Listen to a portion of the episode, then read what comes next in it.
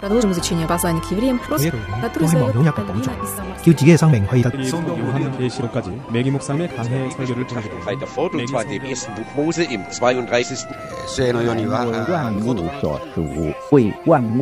¿Quién sabe cuántos idiomas hay en el mundo? Todos ellos tienen sus códigos y símbolos y muchas veces con sentidos totalmente opuestos.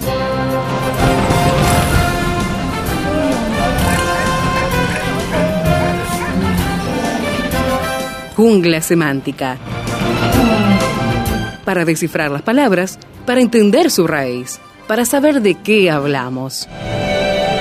Jungla semántica. Nos lidera en esta expedición el profesor Héctor Leites.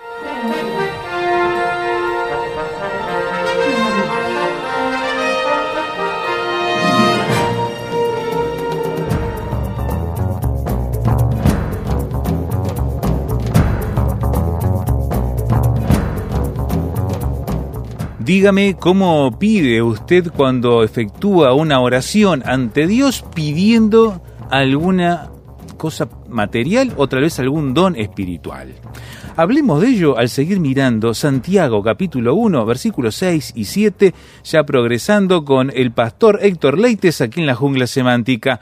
Bienvenido Héctor, gracias por acompañarnos. ¿Qué tal Esteban? ¿Qué tal amigos? Y acá estamos felices de estar nuevamente en Jungla Semántica en imágenes verbales, mirando imágenes verbales escritas en el libro de Santiago, en, la, en carta de Santiago, capítulo 1. Hoy, Esteban, versículo 7. ¿Qué pasa con el versículo 7? ¿Sabes que La versión 60 comienza con un no, no piense, no piense. Eh, es, es correcto, es correcto, eh, tiene un negativo, por supuesto, y tiene un imperativo inclusive. El no piense es no esté pensando de ningún modo, es un imperativo, es un presente en el imperativo de la voz media pasiva. Claro. Ahora, me llama la atención que comienza con este no piense, pero le colocó el escritor, en el griego aparece, una conjunción consecutiva explicativa, un por qué. Porque dice, porque no piense, porque no piense, pues quien tal haga, que recibirá cosa alguna del Señor. Por supuesto, esto está, to- está totalmente entrelazado con el versículo 6 que dice, eh, pida con fe, no dudando, Dudando nada. No dudando nada. Ya habíamos hablado del versículo 6 acerca de que no podemos dudar, sino que tenemos que confiar que Dios es soberano para responder conforme a su soberanía. Ahora, Esteban, el verso 7, hay algo lindo acá, porque comienza con este imperativo, no esté suponiendo de ningún modo, porque el pensar aquí es el verbo hoy y esto, hoy estoy en realidad, hoy estoy.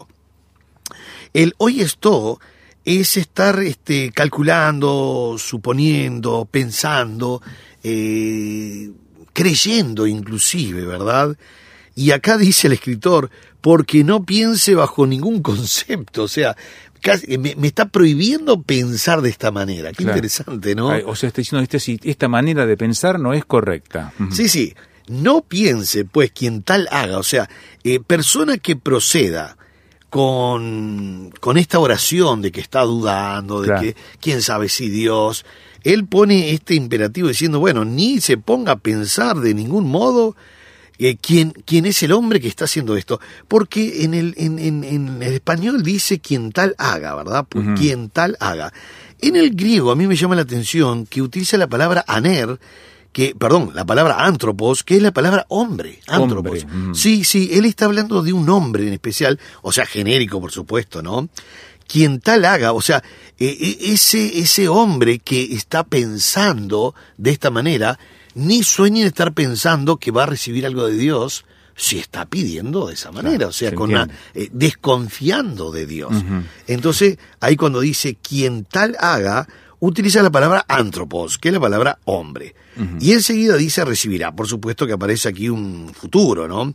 Él está diciendo que ni siquiera se ponga a pensar que este hombre vaya a estar recibiendo en el futuro algo, algo, específicamente algo, de parte de Dios, porque su actitud no es buena. No hay, no hay fe, ¿no? No, no solo no hay fe, sino que no hay, no, no quiere estar este, confiando Ah, en él. desconfía a sabiendas. A sabiendas, a sabiendas. Y algo más que va a decir el verso 8. Eh, un día está con muy buen ánimo mirando las cosas de Dios. claro. eh, y otro día está mirando con muy buen ánimo las cosas que son de este mundo, cualquier otra cosa que no es Dios. Por eso es, es muy categórico el no piense, porque es una explicación, porque no piense o porque no esté suponiendo de ningún modo el verbo hoy esto, que es un presente del imperativo de la voz media pasiva, que el tal hombre o, o ese hombre o aquel hombre recibirá en el futuro algo, algo. Acá dice cosa alguna, pero en el griego tiene un pronombre indefinido que dice algo, alguna cosa, algo que pueda estar pensando él. O sea, no va a recibir nada. Nada, exactamente, nada. Es- esa es categóricamente nada, absolutamente nada de parte de Dios.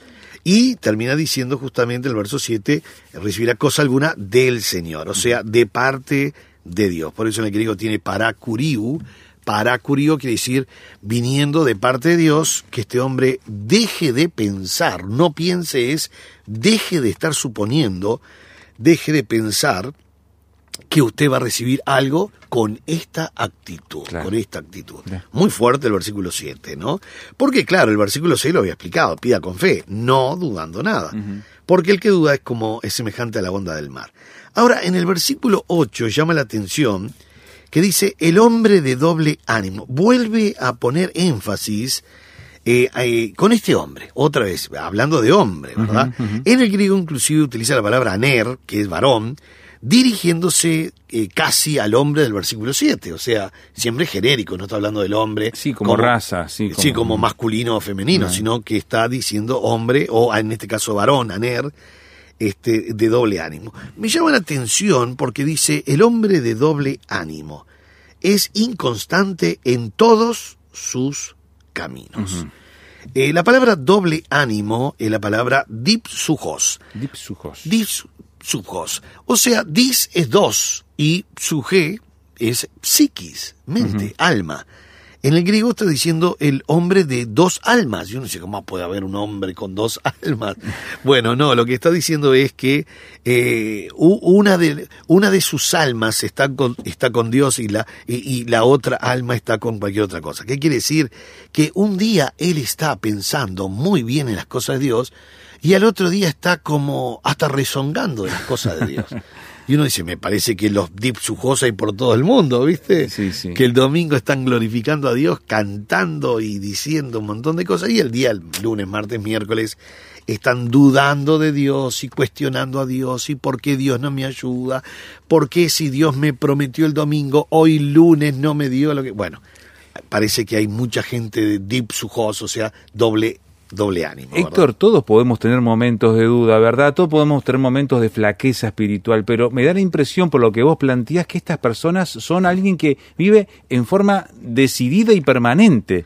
O Sí. sea, que fluctúa, va y viene en forma constante. No es que es ese bajón que uno cada eh, tanto por, por su eh, calidad humana pueda tener, sino que es algo que es casi que eh, crónico en esa persona. Sí, casi un estilo de vida. No, es, no es un momento como lo tuvo Pedro, como lo tuvo Pablo, como lo tuvo Moisés, Ajá. como lo tuvo Josué, como lo tuvo David. No, no hablamos de un momento puntual porque creo que todos tenemos momento de dudas, momento de estar cuestionando a Dios. No, no, pero acá es un estilo de Un vida. estilo de vida. Acá es un estilo de vida.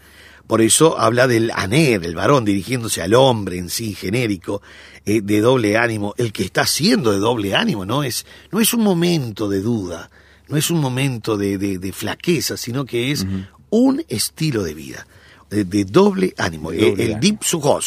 Dos almas, ¿verdad? O sea, un, un día está pensando muy bien en, en, eh, en las cosas de Dios y al otro día está pensando en cualquier otra cosa que inclusive está en contra de la primera, que es Dios. Por eso dice inconstante. A mí me llama la atención la palabra acatástatos. Acatástatos es la palabra inconstante, es la que aparece allí en el versículo 8 que dice el hombre de doble ánimo Doble es ánimo. inconstante. Nosotros en el español sabemos bien, Esteban, quién es una persona inconstante en el estudio, en el trabajo, eh, en un montón de actividades. eh, todo, creo que todos conocemos personas que son inconstantes, que, que se ponen a hacer algo con mucho entusiasmo y enseguida lo dejan, después toman otra cosa con mucho entusiasmo y enseguida lo dejan. Y uno dice, ¿qué está pasando? Porque eh, son muchas cosas que toma con mucha velocidad, con mucho ímpetu y enseguida lo deja. Bueno, eh, acá hay algo que es interesante porque en la palabra acatástatos es una persona que es inestable, cambiante y lo más grave, Esteban, de esta palabra es que es caedizo. O sea, es propenso a caer por causa de su... Claro. eh, está muy frágil, no está firme, ¿no? no está firme. Un día, por eso, un día está muy contento y dice que Dios es bueno, Sí, amable, sí, sí, y agarra mil folletos para salir a la calle. y al otro día recibió una llamada y ya deja los folletos de lado y empieza a decir, Dios no me quiere, Dios no me ayuda, no es el Dios que yo pensaba. Y, y es interesante porque no estamos hablando de un caso puntual. Uno puede decir, bueno, hoy yo no hago este trabajo, lo hago mañana, hoy estoy cansado, Sí, sí, poco sí. desanimado, con algún problema, pero es algo puntual. Pero el inconstante, el acatástatos, eh, no está, eh, por- porque en el griego tiene la idea, tiene la A adelante, que es privativa, él no está establecido completamente, él, él no está firme, está inconstante. Eh, está inestable, ¿viste? Cuando uno ve una tabla inestable, una persona inestable, que uno dice, uy, se va a caer. En cualquier allí". momento, En sí. cualquier momento se va a caer. Bueno, esa es la palabra inconstante que es no establecido completamente, inestable, cambiante y lo más grave que vemos el texto es caerizo. Hacemos una pausa entonces, hagamos una evaluación de cómo somos nosotros como estas personas. Ya volvemos aquí en la jungla semántica. ¿Quiere opinar? Póngase en contacto con nosotros al WhatsApp, signo de más 598 91 610 610. Estamos en el versículo número 7 del capítulo 1 de la carta de Santiago, mirando acerca de nuestra firmeza o inconstancia, de si dudamos, si somos como la onda del mar que va y viene, que lleva a la persona de un lado para otro, o dónde está nuestra firmeza. Y ahí estamos tratando de evaluarnos, Héctor. Exactamente. Y sabes qué, Esteban, Eh, yo estaba pensando que cuando hablamos de la inestabilidad. ¿verdad? Eh, alguien cambiante, caerizo, alguien que no está completamente establecido, que, que toma las cosas al principio con mucho ímpetu, entusiasmo, velocidad, y enseguida lo deja. Y de, Entiendo. y de repente toma otra cosa y lo deja, y así es toda claro. su vida. Ah, terrible. Esteban, nunca la Biblia nos ha pedido velocidad, nos ha pedido constancia. Nosotros recordamos ese pasaje de Hebreos 12 que dice, por tanto nosotros también teniendo en derredor nuestro tan grande nube de testigos, despojémonos de todo peso y del pecado que nos asedia y corramos con paciencia. Paciencia. Que la palabra jupomonen, que quiere decir constancia. Constancia. Constancia. La carrera que tenemos por delante. Hay algo por delante y es una carrera. Para colmo la palabra carrera allí en Hebreos 12.1 es la palabra agona, que ahí viene la palabra agonía, que es Ah. en el griego quiere decir lucha, Claro. eh, oposición, problemas, dificultades, eso es lo que quiere decir agona. Y, y esta carrera es una carrera, es un peregrinaje que muchas veces Va a tener de esas agonías. va a tener de esas agonías, exactamente. Eh, luchas, pruebas, dificultades, vallas que hay que saltar, ¿verdad? Bueno, entonces no se nos pidió velocidad, se nos pidió constancia. Constancia. Eh, en el caso tuyo, mío y de cuantos cristianos, hemos visto muchísimas personas.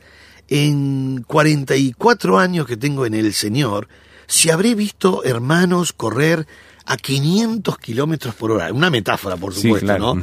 y, y de repente empezaron a achicar la velocidad, ir más lento, pero tan lento, tan lento que hoy ni están en el camino. Ah, Entonces uno dice, no, ¿de qué sirve tanta velocidad? No es velocidad, porque no es entusiasmo. El entusiasmo se va hasta el- se va en el primer problema.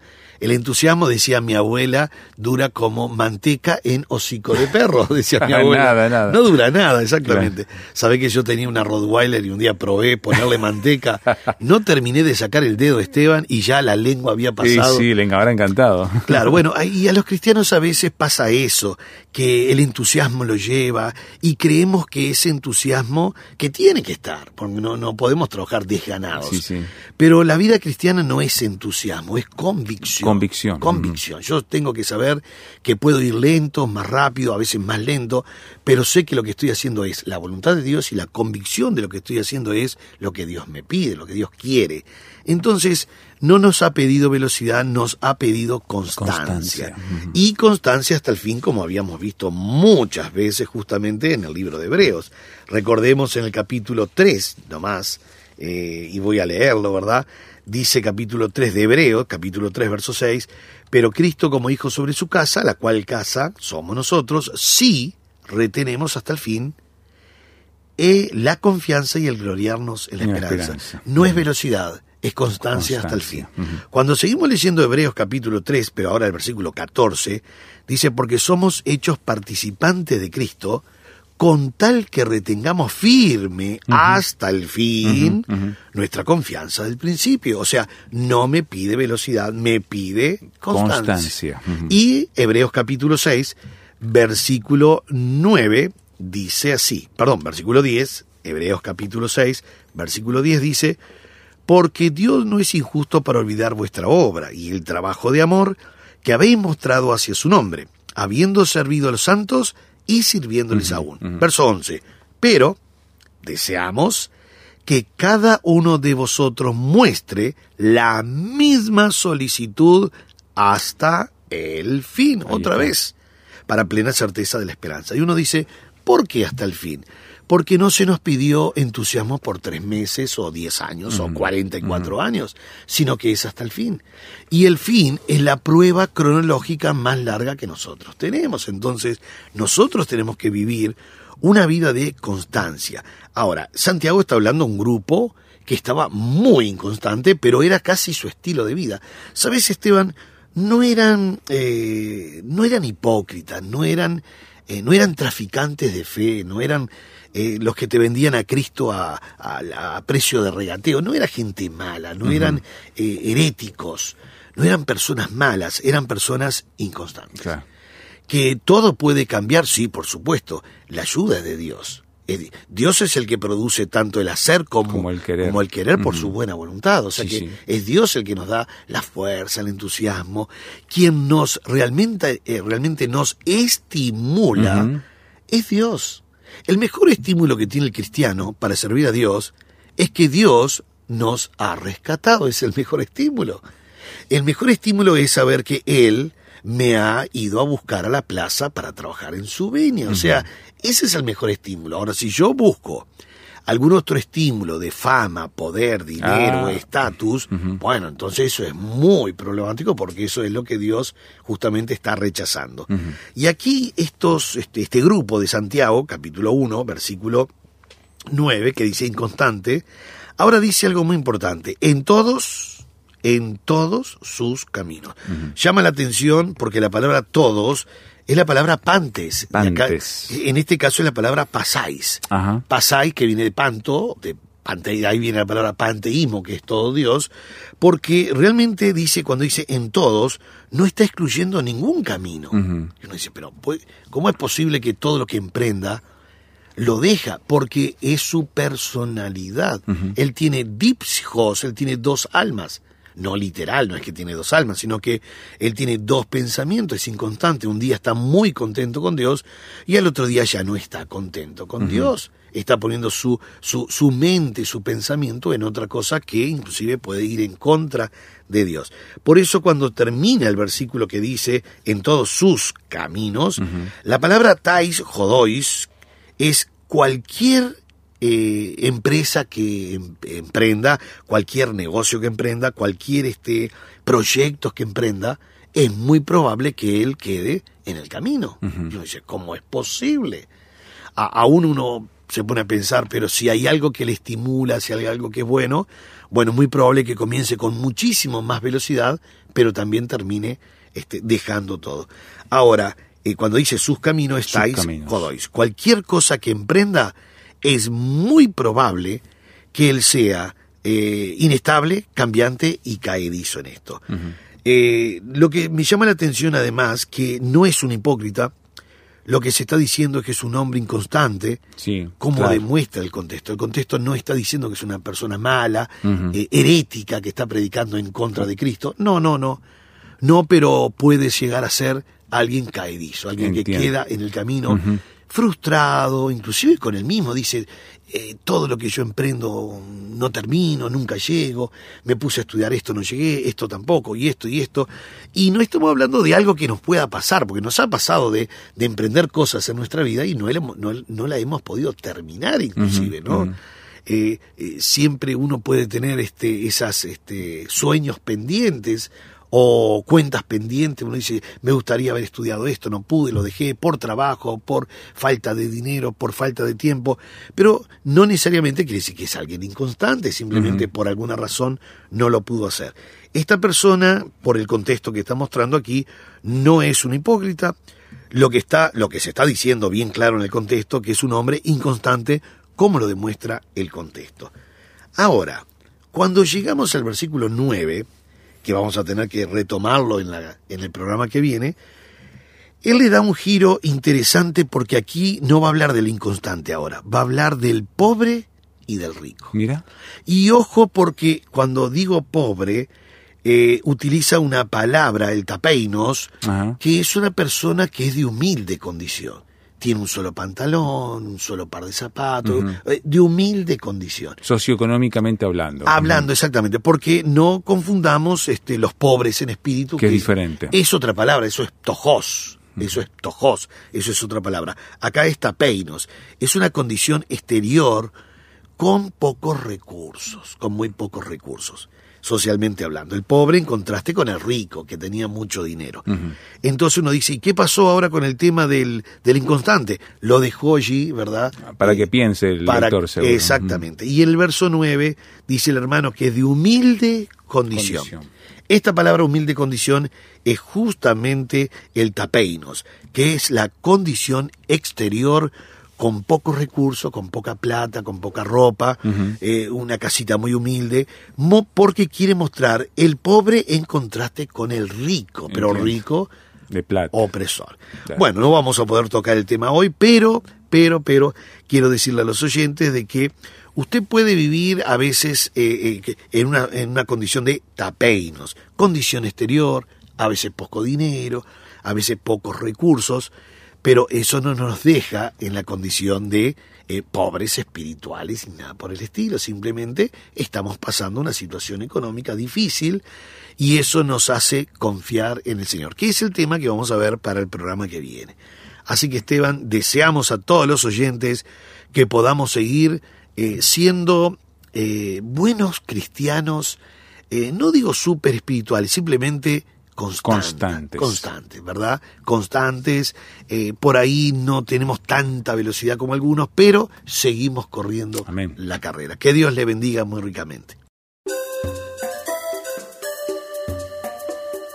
Hoy termina esta etapa de la expedición, pero te esperamos la próxima semana para seguir adentrándonos en la jungla semántica. Si quieres compartir con nosotros algún planteo sobre este estudio, puedes hacerlo por un mensaje de texto o WhatsApp al signo de más 598 91 610 610 signo de más 598 91 610 610.